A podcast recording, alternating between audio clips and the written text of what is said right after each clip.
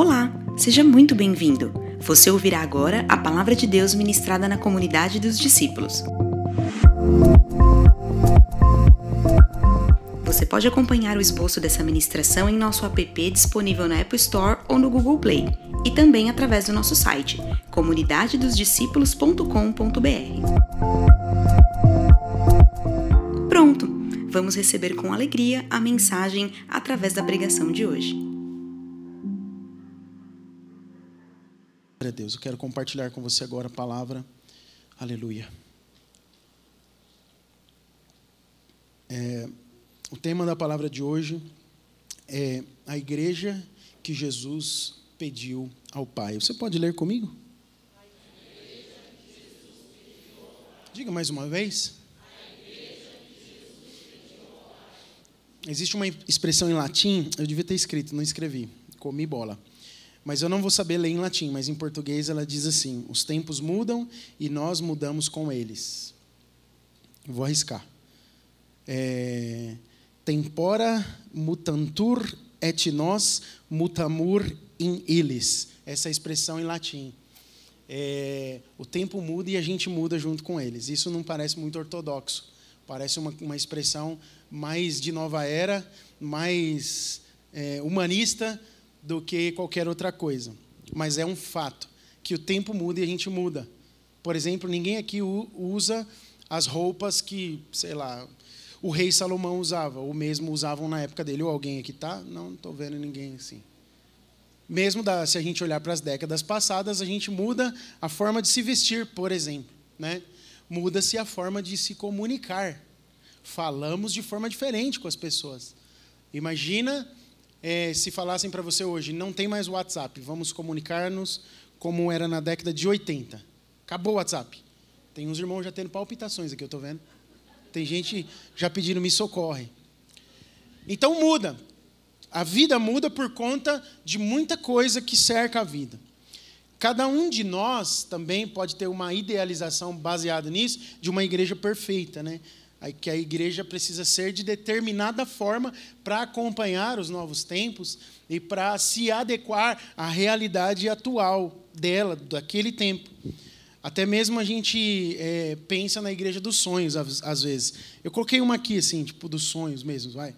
Com boa música, que olhe bem para o social, que evangelize, que trate bem os membros, com boas poltronas confortáveis, fofinhas e aquecidas no tempo do frio, com estacionamento com manobrista, com ar condicionado, com um bom sistema de som, com uma rede social ativa, um kids atraente, competente para as crianças se divertirem, receberem de Deus, banheiros bonitos e cheirosos, aquela coisa gostosa, etc, etc, etc. E aí você pode dar uma viajada e também pensar no que seria ah, aquela coisa maravilhosa. Mas sem esquecer, claro, com muita vida de Deus, poder do Espírito, tudo isso e a unção fluindo. Eu gostaria de fazer parte dessa igreja. Você gostaria? Eu não tenho problema nenhum com as coisas naturais e com unir isso com a presença de Deus. Quantos estão comigo?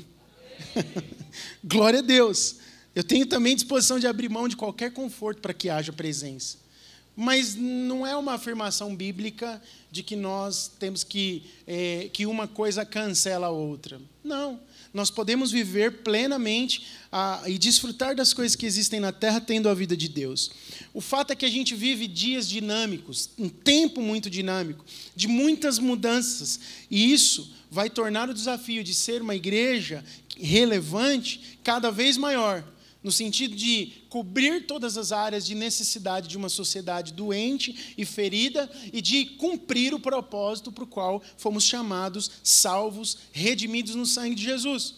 As igrejas elas podem ser é, um monte de coisa em termos conceituais. Eu coloquei aqui alguns conceitos que podem é, ser atribuídos a igrejas. A igreja retroativa, que tem medo de mudança, que tem uma postura mais conservadora, uma igreja resistente, que resiste às mudanças, por isso se estagna no seu processo de vida, uma igreja reativa, que lida com as mudanças depois de que as mudanças aconteceram, uma igreja responsiva, que se ajusta é, e no meio da transição e dá as respostas enquanto a mudança acontece, e uma igreja redentora, que é uma igreja que é inovadora, que dita tendências, que é proativa na sua missão e que tenta sempre dirigir mudanças, se adequando é, se colocando à disposição de uma necessidade de uma sociedade que clama e muitas vezes não consegue enxergar o Evangelho de Jesus só porque ela não está sendo comunicada da melhor forma. Quantos estão comigo até aqui, digam amém.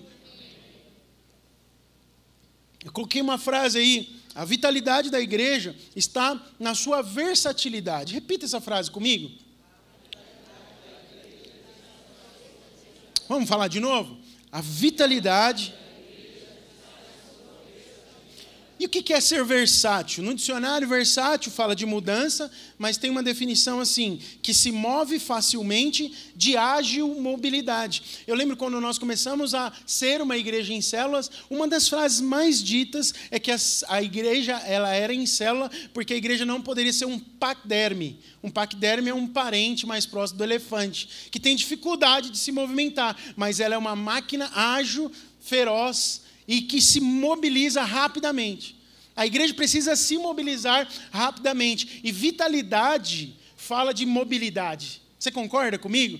Porque alguém que não tem vitalidade, muitas vezes está numa cama, está parado, está entrevado, está com dores, e, e, aí não se move. Mas quando tem vida, crianças do tamanho do Noah, por exemplo, que subiu aqui primeiro que o pai dele, porque ele tá mais, tem mais óleo nas engrenagens. Você falou, ele já correu e fez. Criança, às vezes a gente fala, é criança com saúde é criança que dá trabalho, não é?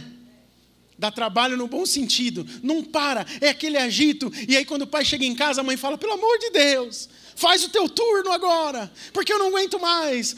Cuidar, e troca a fralda, e corre. E, e aí, a hora que está tudo limpinho, o que, que a criança faz?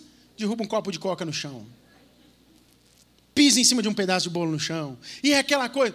Por quê? Porque tem muita vitalidade.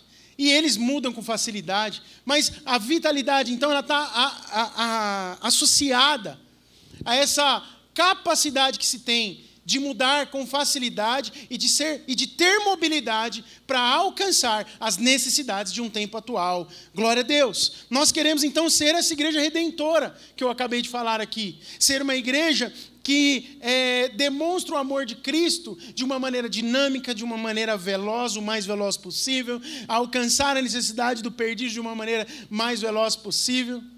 Eu lembro que pregando uns dias atrás, eu falei a frase que de um missionário que me fugiu o nome. Nossa, é uma referência para mim, esqueci agora. Mas ele diz o seguinte: a boa nova só é boa nova quando ela chega na hora, não chega atrasada.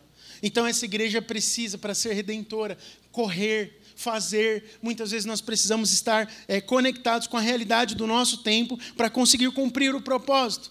Para isso, nós podemos olhar para a igreja que Jesus pensava, e é disso que eu quero falar com você. Quais deveriam ser as atitudes, as características, as marcas dessa igreja diante do desafio de cumprir o propósito que ele mesmo deixou para nós como igreja? Diga, eu sou a igreja. Você é a igreja, eu sou a igreja, e há no coração do Senhor um pensamento a respeito dessa igreja, e a pista boa está lá em João capítulo 17, e eu quero meditar nesse texto com você. A igreja que Jesus orou ao Pai. Aqui ele pediu ao Pai. O verso 1 e 2 diz assim: vamos ler juntos? Depois de dizer isso, Jesus olhou para o céu e orou: Pai chegou a hora. Glorifica o teu filho, para que o filho te glorifique. Pois lhe deste a autoridade sobre toda a humanidade, para que conceda a vida eterna a todos os que lhe deste. A igreja, então, ela é uma igreja com autoridade espiritual, porque recebeu a vida eterna do Pai por meio de Jesus Cristo. Jesus está falando, Jesus ele vem no capítulo 16, você vê ele fazendo todo um discurso de despedida. Ele olha para os discípulos e fala: Está chegando a hora, eu preciso ir para que um novo consolador vos seja enviado. E aí ele começa a falar da vida dele na terra junto com os discípulos e conscientizando eles: Olha, eu tenho falado até aqui por parábolas, eu tenho dado pistas para vocês, eu tenho dito algumas coisas por meio é, de enigmas para que vocês interpretem e tenham entendimento, agora eu vou falar de maneira muito clara. Isso está escrito lá em João 16, pulando para o 17. E aí Jesus faz um discurso de despedida. E quando ele começa o capítulo 17, a Bíblia, João começa a escrever no 17, ele fala: depois de dizer tudo isso, o último versículo do capítulo 16 é o famoso versículo que nós conhecemos, para que vocês tenham paz em mim. Ele fala: eu vos digo essas coisas. No mundo, aí dois ponto e vírgula, começa outra ideia. No mundo tereis aflições, mas tem de bom ânimo, porque eu venci o mundo. E aí ele começa a dizer para o pai o coração dele a respeito da igreja que ele deixava, que ele havia plantado no coração daqueles discípulos. E o verso 2 diz: Pois lhe deste autoridade. Lhe deste quem? O Senhor deu para o filho. A autoridade sobre toda a humanidade. O Senhor tem autoridade sobre a minha vida e sobre a sua vida. E autoridade para quê? Para que conceda a vida eterna a todos estes que lhe deste. Jesus está falando sobre si com o Pai. O Senhor deu autoridade para mim, que sou o filho, para que eles pudessem ter vida eterna. E nós como irmãos do irmão Jesus mais velho, recebemos a herança junto com eles e a autoridade do céu liberada sobre nós, para também, de igual forma, proclamar vida eterna e conduzir outros à vida eterna. A igreja que Jesus sonhou, ele começou dizendo: é uma igreja que entendeu a minha autoridade, que a recebeu e que por isso proclama a vida eterna junto comigo, para quem eu colocar no seu caminho. A igreja não é só uma instituição com CNPJ, é uma pessoa jurídica, isso é por necessidade legal do nosso tempo. A igreja de Jesus ela é muito mais do que atas, do que assembleias, do que prédio, do que um nome. A igreja é um organismo vivo. A igreja precisa ser viva. A igreja é o corpo de Cristo. A igreja é um lugar de coisas espirituais. A igreja é um lugar de vida e vida eterna. A igreja nunca pode ser vista como uma empresa ou um clube social. A igreja não é um lugar para a gente só encontrar os nossos amigos, apesar de que ter comunhão com os nossos irmãos é algo maravilhoso. Das melhores experiências que podemos ter numa terra tão perdida é poder ficar alguns minutos aqui depois do culto, antes do culto, com os irmãos, compartilhando na célula, no tempo de comunhão. Compartilhar comunhão com os irmãos é bom demais. Quem gosta, diga amém. É muito bom, mas a igreja não é só isso, nós somos seres espirituais. Deus nos chamou com uma missão, com um propósito para transferir isso a outros e levar ao conhecimento de outros que é possível viver para além de uma vida natural, miserável muitas vezes, cheia de necessidades, porque nós somos espirituais e nós resolvemos tudo de maneira espiritual. Porque nós pedimos tudo direção de Deus, em tudo, em tudo. Jesus continua no verso 3: Esta é a vida eterna, de que ele estava falando. Que te conheçam, o único Deus verdadeiro e a Jesus Cristo, a quem enviaste. Uma igreja que conhece o Deus verdadeiro e Jesus, o enviado do Pai. Uma igreja que conhece o Deus verdadeiro é aquela igreja que tem convicções, como nós ouvimos domingo passado. Deus não é só um Deus criador. Deus não é só um Deus soberano, Deus é um Deus pai de relacionamento com os filhos. A igreja que conhece a essência do seu pai, aleluia, ela se move de acordo com o que ela tem que se mover, não importa a era ou a temporada, ou o lugar, ou a condição social, econômica, seja lá o que for, se ela conhece o Pai, se ela tem convicção da sua filiação, se ela entendeu que Jesus foi enviado para a salvação e para que seja multiplicado isso na vida de outros, se ela tem essa revelação, ela é uma igreja relevante e que é onde começa essa, essa missão que nós recebemos do Senhor: saber quem somos, conhecer Deus verdadeiramente. Você conhece Deus verdadeiramente? Entendeu por que Jesus foi enviado?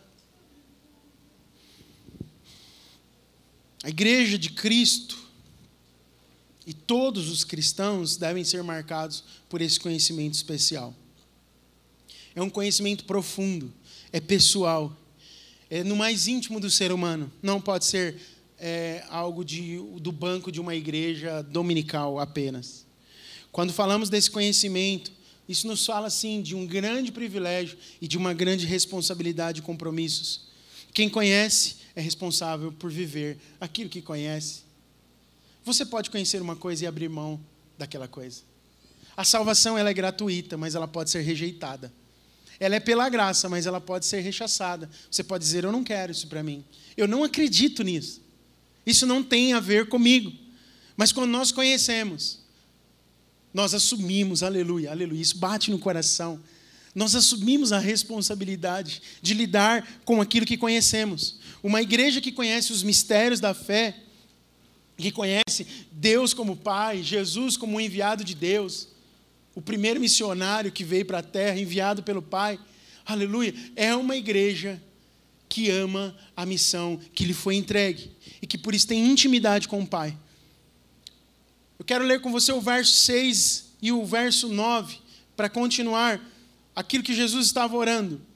Eu revelei teu nome àqueles que no mundo, do mundo me deste. Eles eram teus, tu os deste a mim, e eles têm guardado a tua palavra. Lê comigo o versículo 9. Eu rogo por eles, não estou rogando pelo mundo, mas por aqueles que me deste, pois são teus. É uma igreja de propriedade divina.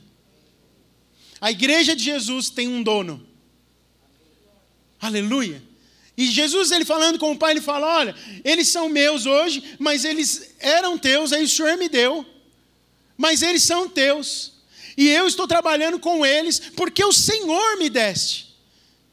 Você foi escolhido por Deus. Foi dado a Jesus por Deus. A, a essência que corre dentro de você foi porque Deus te escolheu. Foi você que foi escolhido e não foi você quem escolheu. Deus escolheu você. Em João 15, a Bíblia é muito clara sobre isso. Jesus falando aos discípulos, ele diz: Olha, não foi você que me escolheu, não foi vós que vos escolhestes a mim, mas eu vos escolhi a vós. Somos dele, porque ele escolheu. Isso traz alegria, traz segurança, traz conforto, traz é, ousadia na maneira de viver a vida cristã. Uma igreja que tem consciência de quem é propriedade. Somos de Deus, propriedade exclusiva de Jesus. Faz sentido agora o, o, o adesivo do carro?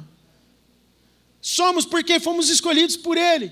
Sabemos exatamente quem somos, a quem servimos. Nada nos desvia desse pensamento, desta certeza. Não é porque dizem, não é porque falam, não é porque alguém te botou um rótulo, não é porque você vem no culto todo domingo, não é porque você é membro de uma célula, é porque você foi escolhido por Deus. O fato, o fato da gente pertencer a Jesus indica a nossa natureza e a forma como nós caminhamos e vivemos a vida no cotidiano, no seu dia a dia.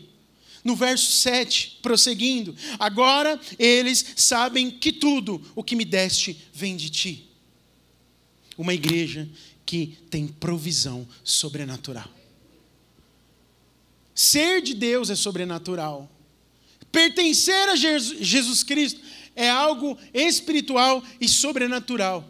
E quando nós temos esse senso bem claro dentro de nós de pertencimento à família de Deus, nós sabemos que existe provisão sobrenatural para todas as nossas necessidades.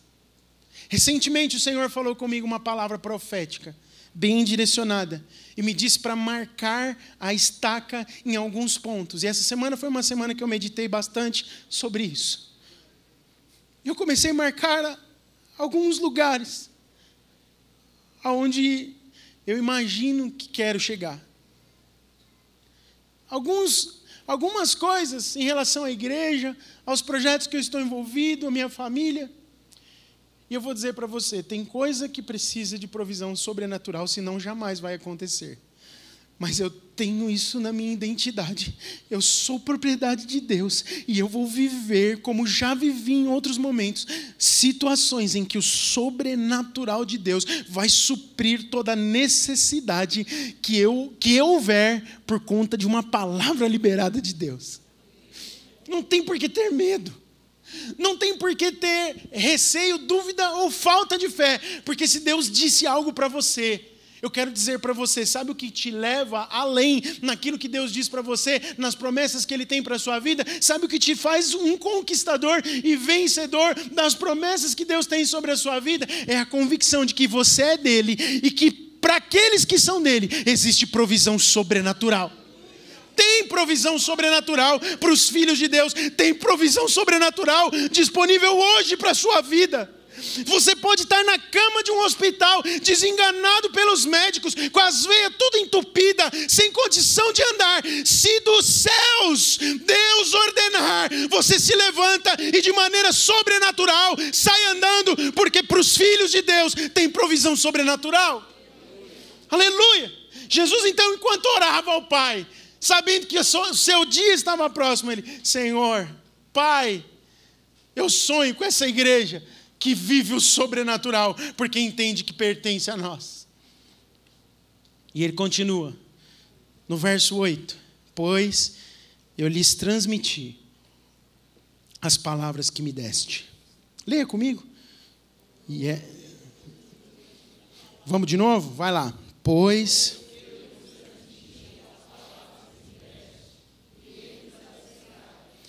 Eles A oração tem uma conexão.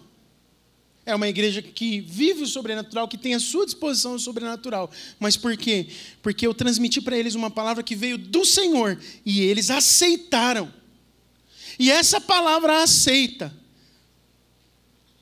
fizeram com que eles reconhecessem o fato de que eu vim de ti, e aí é a palavra-chave, e creram. Diga comigo, creram. Fala a verdade, para ser crente tem que ser meio doido. Por quê? Você sabe explicar? Você, quem já viu Jesus aqui de carne e osso? Levanta a mão, que a gente precisa ter um tempo junto essa semana. Tem alguém aqui? Você não viu? Quem viu a cruz, um pedaço de madeira da cruz que Jesus foi crucificado? Quem viu o, o túmulo de Jesus? Teve gente aqui que já viu. E dizem que está claramente escrito lá, né? He's not here. He is risen. Ele não está aqui, porque ele ressuscitou. É o único que dizem que no mundo está assim.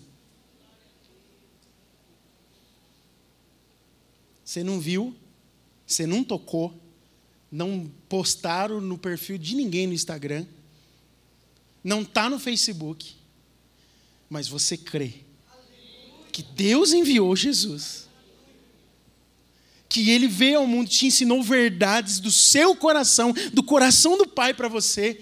E você sabe o que é mais sobrenatural? Essas verdades te cativaram.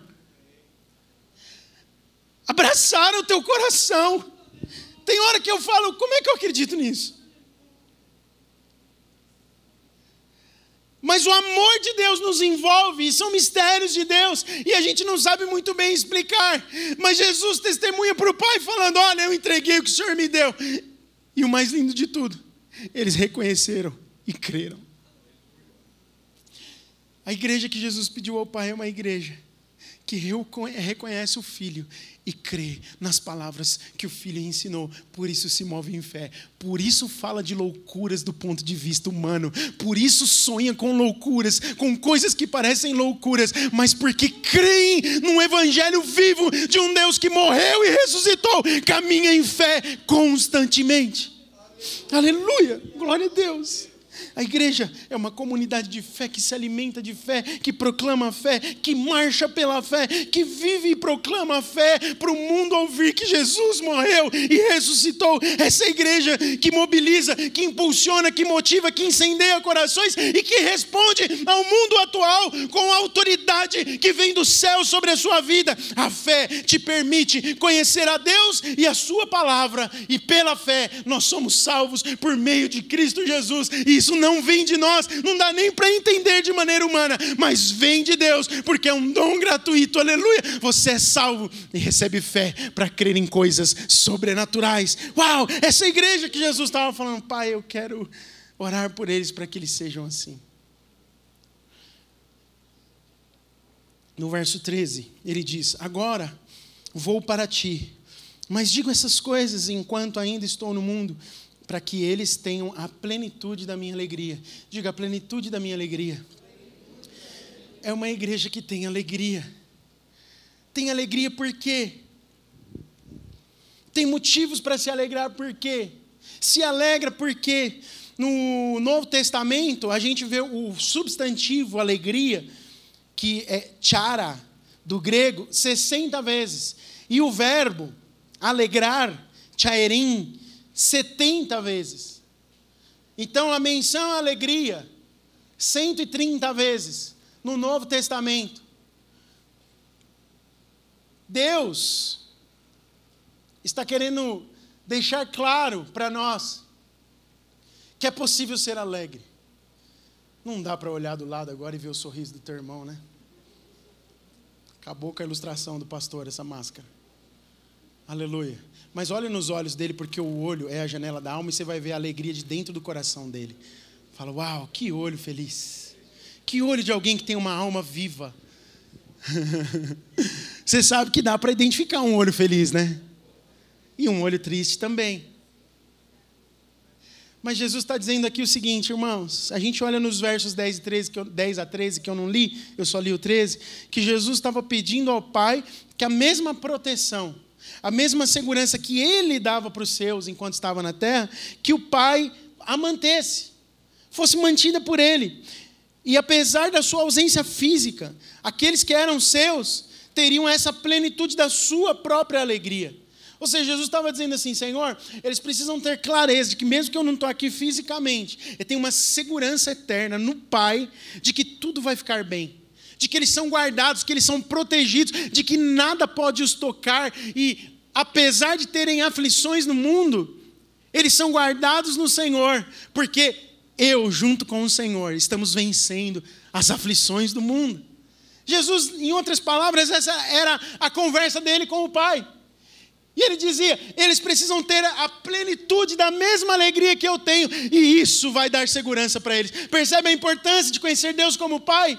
O que dá plena alegria para mim e para você, não é se você ganhou na loteria, não é se essa semana deu tudo certo, porque pode dar tudo certo essa semana, e me perdoe, pode dar tudo errado semana que vem.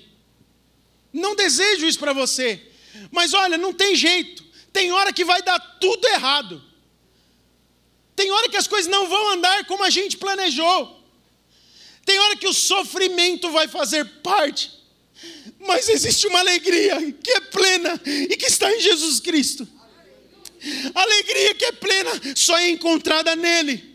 Não importa a circunstância, não é isso que me guia, não é isso que me faz viver. A alegria plena que existe dentro do meu coração, ela existe por causa das convicções eternas, dos valores de Deus que estão plantados no meu coração. É a segurança que eu tenho, que tem um Pai Celestial que olha para mim todos os dias e cuida de mim e me ama e por teu espírito, por seu espírito está amalgamado comigo e nada me separará do amor de Deus.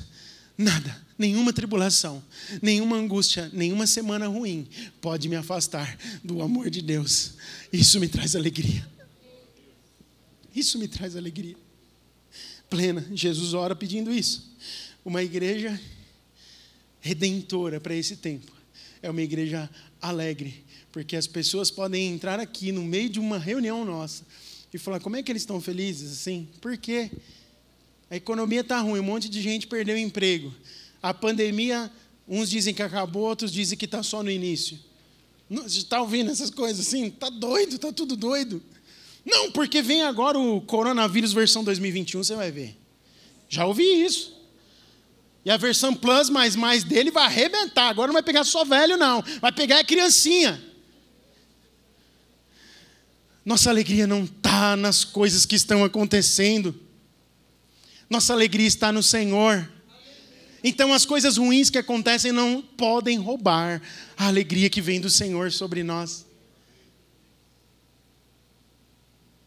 Ore isso, junto com Jesus. Senhor, me ajuda a ter a tua plena alegria. Como, filho? Como é que nós podemos ter a plena alegria do nosso irmão mais velho, Jesus Cristo? é tendo a convicção que ele tinha que o Pai o guardava de tudo. Tudo. Tudo. Você pode ser alguém plenamente feliz como Jesus. Os versos 14 a 20. Você pode ler comigo? Vamos lá. Um, dois, três. Deles a tua palavra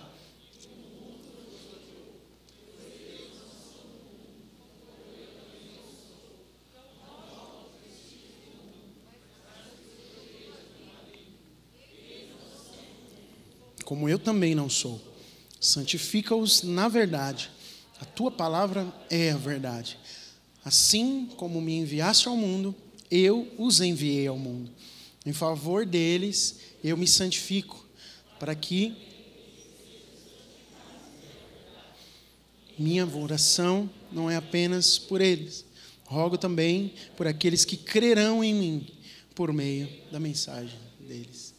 Acho que o versículo mais lindo da Bíblia é o 20 de João 17. Lê de novo, por favor. Minha oração não é apenas por eles, rogo também por aqueles que crerão em mim por meio da mensagem dele. Aqueles que crerão. Eu criei na mensagem de Pedro. Eu criei na mensagem de João. Criei depois na mensagem do apóstolo Paulo. Porque a mensagem de Jesus Cristo pregada a eles chegou até mim. E o mais lindo disso tudo é saber que Deus sabia Jesus sabia que um dia eu ia estar lendo isso junto com você aqui. E lembrando que ele, no seu momento de despedida dos seus amigos próximos, ele ia estar orando por nós, orando por você. Pensa um pouquinho nisso. Há mais de dois mil anos atrás, Jesus estava orando por mim e por você. Por quê? Porque ele entende que a igreja que também está no coração de Deus é uma igreja que vive em santidade. Eu não transcrevi aqui, vou até olhar a palavra santidade ou santificado, ou eu me santifico, usado desde o verso 17, que eu é, coloquei para você ler comigo. A palavra significa rajazo no, no grego. E ela tem alguns significados que eu quero ler para você aqui: é entregar ou reconhecer, ou ser respeitado ou santificado. Separar das coisas profanas e dedicar a Deus. Consagrar coisas a Deus, dedicar pessoas a Deus, purificar, limpar externamente, purificar por meio de expiação, livrar da culpa do pecado, purificar internamente pela renovação da alma. Quando Jesus disse rajazo, ele estava dizendo tudo isso. Eu me santifico, para que eles possam ser santificados também na verdade. E o verso 17 diz: santifica-os na verdade, porque a tua palavra é a verdade. Aquilo que o Senhor liberou de palavras sobre mim, e que eu tenho entregue a eles é o que os santifica. E o que essa palavra diz? Diz que eles vão ser purificados por meio dessa palavra. Diz que eles vão ser apartados, separados de atos pecaminosos por meio dessa palavra. Por quê? Porque eles receberam dentro de si, porque creram, uma expiação, ou seja, um sangue que cobre pecados, e a sua alma é transformada na direção de parecer com Jesus cada vez mais por causa daquilo que receberam. Não significa que quando você recebe Jesus, fica perfeito de uma hora para outra, mas que se iniciou um processo de purificação, de limpeza dentro de você. Às vezes algumas pedras ficam duras e parece que não quer desgrudar, está amarrada na tua alma, mas o radiazo profetizado por Jesus, eu radiazo por eles, eu morri, eu espiei o meu sangue por causa deles, para que a alma deles, da alma deles, fosse desgrudada toda sujeira e eles pudessem ser transformados até o o meu dia, o dia em que a gente estará com o Senhor, e segundo a Bíblia, teremos o nosso corpo glorificado e estaremos prontos para reinar com Jesus, porque Ele vem nos buscar e Ele está trabalhando em nós, moldando o nosso ser, aleluia, e Ele deseja uma igreja santificada. E o mais lindo é que a obra da santificação, nós não podemos, em hipótese alguma, fazê-la sozinhos é Ele quem a está fazendo em nós, quem está operando em nós. Simplesmente se abra, querido e querida, amado e amada, você que me assiste, abre o teu coração para que o radiazo dito por Jesus aconteça de forma completa. Comece crendo na expiação dos seus pecados, comece entendendo que Ele te amou e abrindo espaço para que a tua alma seja transformada e você seja alguém cada vez mais santo. Justificados somos no momento em que recebemos Jesus, mas a santificação, ela é desenvolvida. A nossa alma vai sofrendo, aleluia, umas mudancinhas aí, né? A sua já mudou alguma coisa? Ou você é a mesma pessoa de 30 anos atrás, porque os seus valores não mudam? Mudou demais, né? Até seus olhos são mais bonitos. Olha para a pessoa do teu lado e fala: Uau, seus olhos estão mais bonitos. Depois que você recebeu Jesus, eles ficaram melhores. Glória a Deus. Glória a Deus. Glória a Deus. Eu já li o verso 18, mas eu quero voltar nele. Diz assim: Assim como me enviaste ao mundo, eu vos enviei ao mundo. Então é uma igreja que move em fé, que crê no sobrenatural, que tem entendimento da autoridade que recebeu do Pai, que vai porque recebeu tudo isso. Assim como me enviaste ao mundo, eu os enviei ao mundo. Jesus está fazendo o que? Você já percebeu? Copiando Deus. Tudo que Deus fez com ele, ele está fazendo com os discípulos. Tudo que o Pai fez com ele, ele fez a leitura daquilo e falou: Deus, Pai, Assim como o Senhor me enviou ao mundo, eu estou enviando também. Enviando os meus, que eram teus e que o Senhor me deu. Nós vemos em Cristo uma missão bem clara. Jesus foi o missionário de Deus entre nós. É lindo ver isso. Ele se esvaziou da condição de Deus e se pôs como homem. Como igreja, é fundamental a gente seguir esta marca deixada por Deus e deixada por Jesus na nossa vida. Somos enviados. Diga, eu sou alguém enviado. Alguém enviada. Diga isso com, com propriedade. Diga, eu sou alguém enviado, enviada. Aleluia. Nós somos enviados. Essa marca deve estar em nós. Vivemos para além de nós mesmos. Não vivemos para nós mesmos, vivemos, vivemos para servir como Jesus serviu os teus. Nós servimos de diversas formas. Dentre elas, nós plantamos igrejas, nós lideramos células, nós enviamos e, e, e, desejamos enviar cada vez mais missionários, servindo os mais carentes. Não é um programa. Nós não temos programas de desenvolvimento pessoal para você se tornar alguém melhor. Não, isso aqui é um propósito. Você não está fazendo para ser, você é para fazer. Porque você recebeu de Deus. É um propósito de vida. A igreja, como eu já venho falando aqui, não é o ponto de chegada, mas é o ponto de partida. Nós chegamos para ir a algum lugar. É o ponto de partida.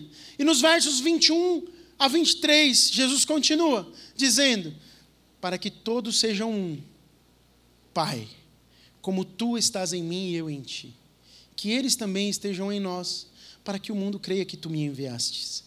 Dei-lhes a glória que me deste, para que eles sejam um, assim como nós somos um. Eu neles e tu em mim. Que eles sejam levados à plena unidade, para que o mundo saiba que tu me enviaste e os amaste como igualmente me amaste. O que, que Jesus está pedindo aqui ao Senhor, o seu Pai? Que eles sejam um como a gente é. Que eles tenham unidade verdadeira, que eles se amem. E ele, ele usa uma chave interessante aqui, que é a palavra doxa, que do verso 22 traduzido como glória. Glória, como doxa, dita por Jesus nesse texto, são as atribuições que o Pai tem ao seu próprio respeito. Jesus está dizendo então: dei-lhes a doxa que me deste, para que eles sejam um, assim como nós somos um. Ou seja, só é possível ser um com o meu irmão e com a minha irmã se os pensamentos de Deus a nosso respeito são os mesmos de Jesus, que nós recebemos quando fomos salvos. Nós precisamos. O apóstolo Paulo ele fala uma coisa que parece paradoxal com isso. Eu não me lembro onde está esse versículo. Talvez alguém possa me ajudar aqui, mas ele diz: esforçando-vos para amar uns aos outros. Às vezes o amor não vai ser um sentimento cheio de rosas, margaridas e flores do campo que cheiram bem. Às vezes o amor vai custar você sentir até fedor. O amor vai te pôr em situações que não são as mais românticas e que, é que você sonhou e que eu sonhei. Mas o que produz unidade é esse tipo de amor, que nos leva na direção do cumprimento do propósito de Deus. E unidade custa caro. Unidade não é conformidade. Você não precisa comer a mesma comida que eu. Você não precisa ter o mesmo carro que eu. Eu não preciso ter o mesmo que você. Você não precisa pôr a mesma roupa que eu. Isso é conformidade. Ó, todo mundo se veste igual. O pessoal brinca comigo, os pastores, meus amigos, principalmente os que eu conheço mais recentemente, falam: sua igreja, por um acaso, tem a doutrina da barba? Falei, por quê? Porque todo mundo prega lá tem barba, e eu estou vendo que tem uns músicos de barba também. Agora a máscara está dando uma tampada. Falei, tem doutrina de barba não, irmão, lá. Mas a gente gosta de usar barba. Na verdade, você pode pesquisar com as esposas, porque elas devem estar gostando da barba. Porque se elas não gostarem, a gente vai ficar tudo sem barba. Não é? Porque a gente ama a esposa demais e a gente acaba fazendo algumas coisas que ela gosta. Não é verdade, maridos? Aí, André, yes. Por exemplo, o André é sem barba. Mas por que, que eu falei disso? Por causa da conformidade. Não tem necessidade de conformidade, mas unidade fala do Espírito de Cristo em nós agindo de igual forma tem o mesmo projeto, o mesmo propósito, o mesmo objetivo, o mesmo coração, amamos de igual forma, não fazemos acepção de pessoas, estamos aqui para servir uns aos outros e às vezes até se esforçar para amar, porque esse é o chamado de Deus para nós. Você tem que se esforçar para amar alguém? Alguém aqui já teve que se esforçar para amar alguém? Sim. Você acha que isso vai acontecer de novo no futuro? Eu não acredito. Mas tem tanta gente boa perto de você. Não é possível que alguém tenha que se esforçar para me amar, né? Fala a verdade. Não, passa a semana inteira comigo, das 8 às 8, para você ver como você vai ter que se esforçar para me amar. Mas nós escolhemos isso. Nós escolhemos uma missão. E Jesus está pedindo ao Pai, Senhor, ajuda eles. Jesus está pedindo uma igreja que viva em unidade. Como corpo, a gente só avança se tiver unidade. Nós só vamos cumprir o propósito de Deus se tiver unidade. E unidade significa acordo, caminhar na mesma direção, falar a mesma linguagem. Para que a unidade haja e exista, tem que ter lealdade, respeito e honra. Diga comigo, lealdade, respeito e honra. Se tem falta desses três valores na vida da igreja, o diabo faz a festa e vira uma confusão. Quando tem falta de lealdade, de respeito e de honra, existe destruição e o inimigo veio para matar, roubar e destruir. Nós, como falamos no nosso slogan, somos uma família em muitos lugares. Uma só família em muitos lugares. Você pode ler isso comigo? Só as mulheres bem forte. Só os homens. Agora só os adolescentes. Agora só os jovens. É isso aí, tem uns irmãos puxando. Agora toda a igreja do Senhor Jesus. Não, peraí, só a melhor idade agora. A senhora é da melhor idade? Meu Deus, ela falou em todas, uma família em muitos lugares. Pensei que a senhora era dos adolescentes. Somos uma família que está em muitos lugares. Nós estamos em muitas casas, nós estamos em Arthur Alvim, nós estamos em Indaiatuba, nós vamos até onde o Senhor nos mandar, até os confins da terra, mas sendo família, tendo unidade no nosso coração. Nunca deixe que os seus gostos e preferências pessoais estejam à frente da visão e da missão dada por Cristo à igreja e dada à nossa igreja na nossa declaração também de visão, que é ser uma crescente família de discípulos de Jesus. Para ser uma crescente família de discípulos de Jesus, os gostos e preferências muitas vezes têm que ser colocados de lado. E a gente precisa se esforçar de alguma forma. Você pode dizer comigo essa visão? Ser uma crescente família de discípulos de Jesus. Diga mais uma vez. E Jesus conclui no verso 26 a sua oração, dizendo o seguinte: E eu os fiz conhecer o teu nome e continuarei a fazê-lo, a fim de que o amor que tens por mim esteja neles. Diga essa frase comigo. O amor que tens por mim esteja neles. Mais uma vez.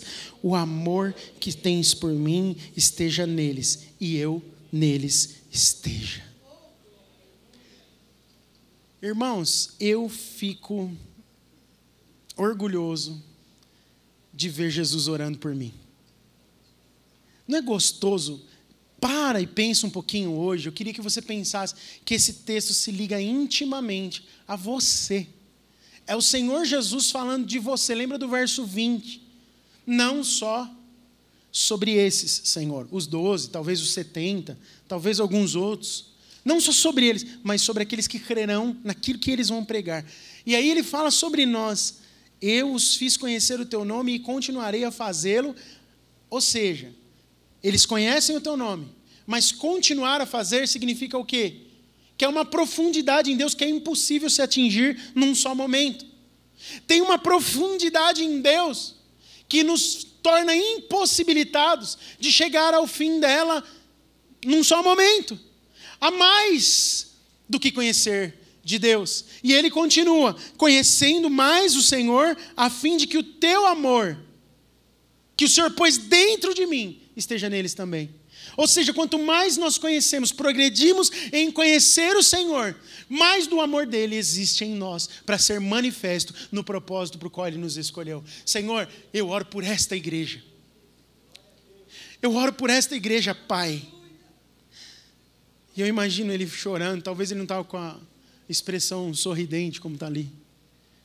Nessa hora ele estava quebrantado. E falando, Pai, que eles prossigam em te conhecer. Tem uma canção que eu gosto demais, nem sei cantar direito, mas diz: Te conhecer e prosseguir em te conhecer. Este é o alvo da minha vida, Senhor. Senhor, que eles prossigam a te conhecer, até que o seu amor faça morada plena nos corações deles. A incondicional marca da presença de Jesus e do Pai em nós é o amor. Diga comigo, é o amor. Não é a doutrina, é o amor não é uma tradição, é o amor. Quanto mais regras, legalismos, tradições estiverem arraigadas numa igreja, menos amor ela vai ter, porque ela sempre vai olhar para as regras, para as tradições, para o legalismo de si própria. E quando eu falo igreja, não estou falando só da organização, eu estou falando de mim, de você. Quanto mais regras você bota dentro de um perfil e traça um perfil engessado daquilo que você acha que é ideal, mais afastado do amor que Deus tem por você e pelos outros você fica. Sabe por quê? Porque nós não nos enxergamos também completamente. E aquilo que para você é perfeito e o padrão ideal, pode estar distante do padrão de Deus. Ou melhor, não precisa estar em conformidade com o seu vizinho. Você gosta de azul, ele pode gostar de verde, de roxo. E isso não vai te diferenciar. Sabe o que vai te diferenciar em relação ao seu vizinho? É o quanto você compreende do amor de Deus sobre a sua própria vida. E Jesus ora pedindo para que esse amor seja uma marca dessa igreja. Não queremos uma igreja grande que não ame. Não queremos uma igreja grande que não ame. Mas nós queremos ser uma igreja que ame e por isso é uma família crescente. Nós não queremos ser uma igreja enorme que não manifesta o amor de Cristo, mas nós queremos ser uma igreja que, porque ama, é uma família crescente de discípulos de Jesus.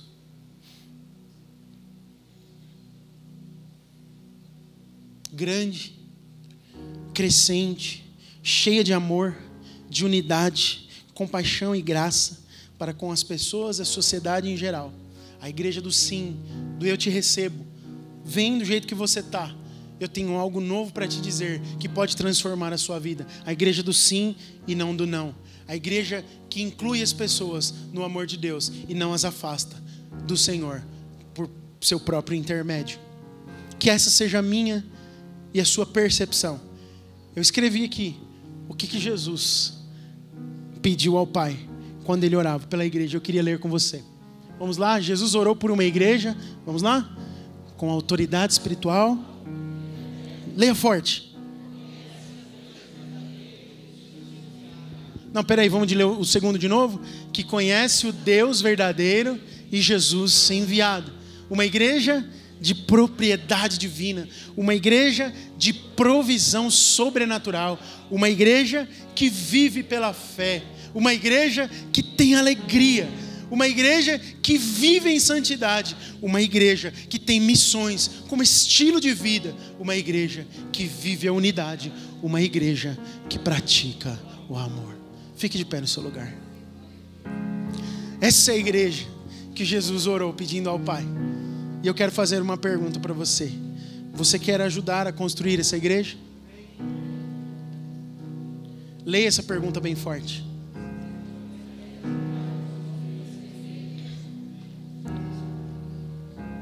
Nós vivemos os propósitos bíblicos da grande comissão, do grande mandamento, adoração, comunhão, discipulado, ministérios, missões. Nós queremos, por meio dos ministérios, por meio das nossas redes de células, cumprir o propósito de Deus. Você tem muito potencial guardado dentro de você. Eu ouvi um, um trechinho de um vídeo essa semana.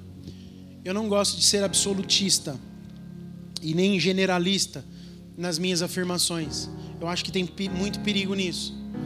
Mas me faz algum sentido. A pessoa que falava, ela disse assim: Olha, vá ao cemitério e você encontrará lá sonhos que não se realizaram.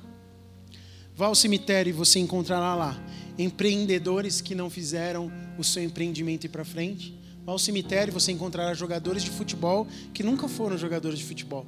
Vá lá e você encontrará advogados que decidiram não ir para a universidade. E eu fiquei pensando sobre isso.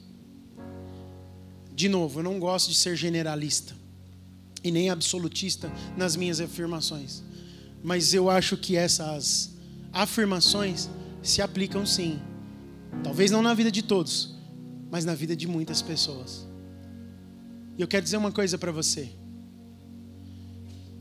Você pode passar o tempo da sua vida aqui na terra guardando e deixando de ser aquilo que Deus escolheu você para ser. Vamos construir essa igreja juntos? Medite na oração de Jesus. Veja o que ele pediu ao Pai para que nós fôssemos hoje no século 21. Não tem problema ter a poltrona fofinha e aquecida, o prédio refrigerado, conforto estacionamento, com manobrice, sabe por quê? Porque os irmãos vão amar tanto um ao outro que vai falar, deixa que eu manobro o teu carro. Esse é o padrão do reino. Com gente que tem disposição de servir. Nós sonhamos com essa igreja no padrão que Jesus narrou aqui. Nós queremos essa igreja. Eu queria pedir que você na sua casa, você que está aqui comigo agora, botasse a mão no teu coração e em silêncio por alguns instantes, eu vou pedir para a banda, para a equipe de louvor ministrar mais uma vez essa canção. Mas enquanto eles se preparam aqui, você vai fluindo em Deus. Se você quiser, abre o teu olho, olha o slide anterior, por favor, coloca no anterior. Veja a igreja pela qual Jesus orou.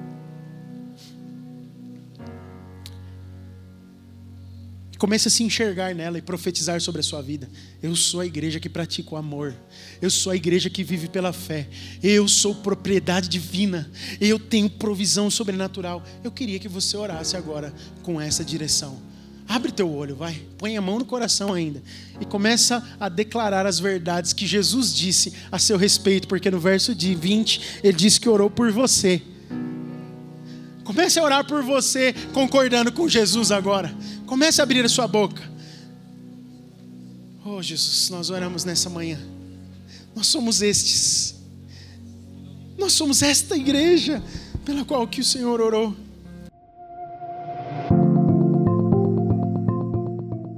Esperamos que o Espírito Santo tenha inspirado você através dessa palavra. Siga-nos em nossas redes sociais pelo arroba Oficial.